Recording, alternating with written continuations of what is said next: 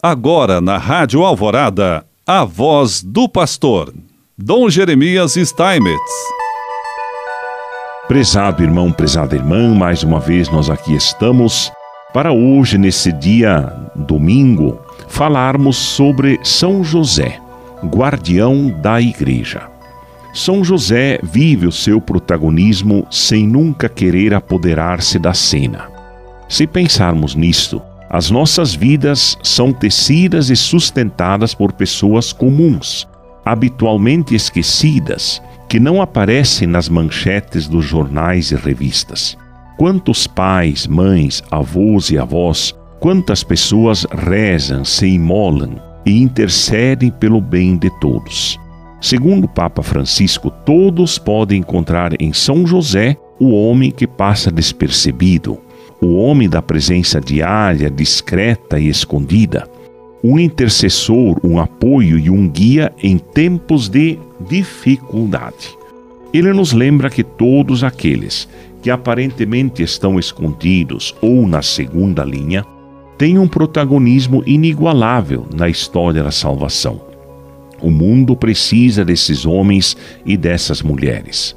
Homens e mulheres na segunda linha mas que sustentam o desenvolvimento da nossa vida, de cada um de nós, e que, com a oração, com o exemplo, com o ensinamento, nos sustentam na estrada da vida.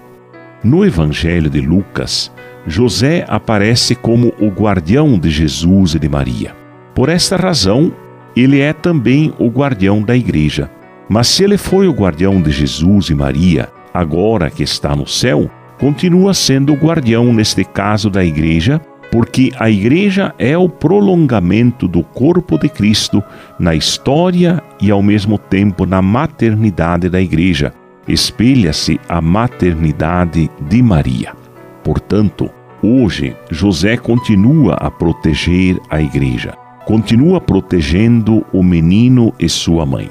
Este aspecto do cuidado de José é a grande resposta ao relato do Gênesis, quando Deus pede a Caim que preste contas da vida de Abel.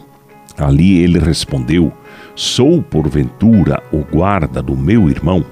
José, com a sua vida, parece querer nos dizer que somos sempre chamados a sentirmos-nos guardiões dos nossos irmãos, guardiões dos que nos são próximos, daqueles que o Senhor nos confia através das circunstâncias da vida, que certamente são muitas pessoas. São nossos pais, são nossos irmãos, são nossos amigos, as pessoas com as quais trabalhamos, as pessoas com as quais estamos.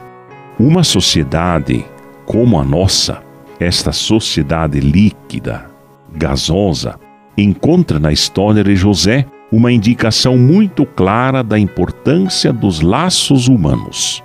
De fato, o Evangelho nos narra a genealogia de Jesus, não só por uma razão teológica, mas também para recordar a cada um de nós que a nossa vida é constituída por laços que nos precedem e acompanham. Todos nós precisamos desses laços, laços familiares, laços de amizade.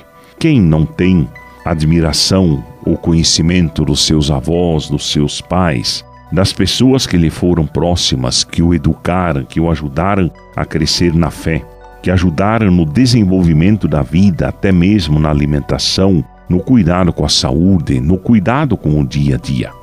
O Filho de Deus escolheu o caminho dos vínculos para vir ao mundo, o caminho da história. Não veio ao mundo com magia, mas fez o caminho histórico que fazemos todos nós Poderíamos dizer que veio assim à altura do homem, de tal forma que nós o pudéssemos entender claramente, porque nós também vivemos a mesma experiência. Que ao final desse ano de São José, possamos, por sua inspiração, nos comprometer a fortalecer os vínculos por meio do amor, da paz e da justiça. E assim ele nos abençoe, em nome do Pai, do Filho e do Espírito Santo. Amém.